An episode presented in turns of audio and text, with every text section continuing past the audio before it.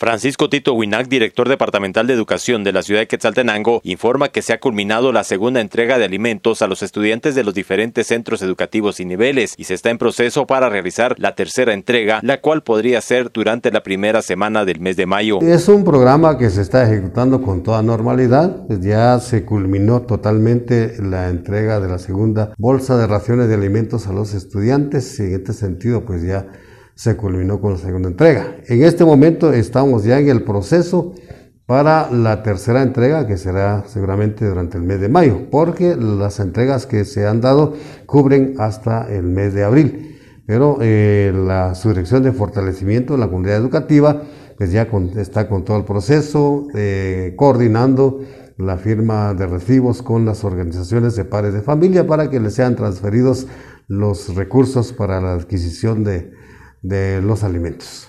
Se establece lamentablemente por la pandemia, pues entregar la ayuda, ya no prepararla en los establecimientos educativos. Sí, desafortunadamente, sin embargo, creo que el regreso a la presencialidad, pues poco a poco se está eh, consolidando y esperamos que, si no en los próximos meses, por lo menos ya en el próximo ciclo escolar, sí tendrá que ser servido dentro de los centros educativos. Las organizaciones de padres de familia se han, eh, han ideado estrategias muy adecuadas a efecto de no perjudicar el desarrollo de las clases normales en los centros educativos. Ha existido buena coordinación tanto con las autoridades educativas de cada centro, con la supervisión educativa y también los técnicos de apoyo.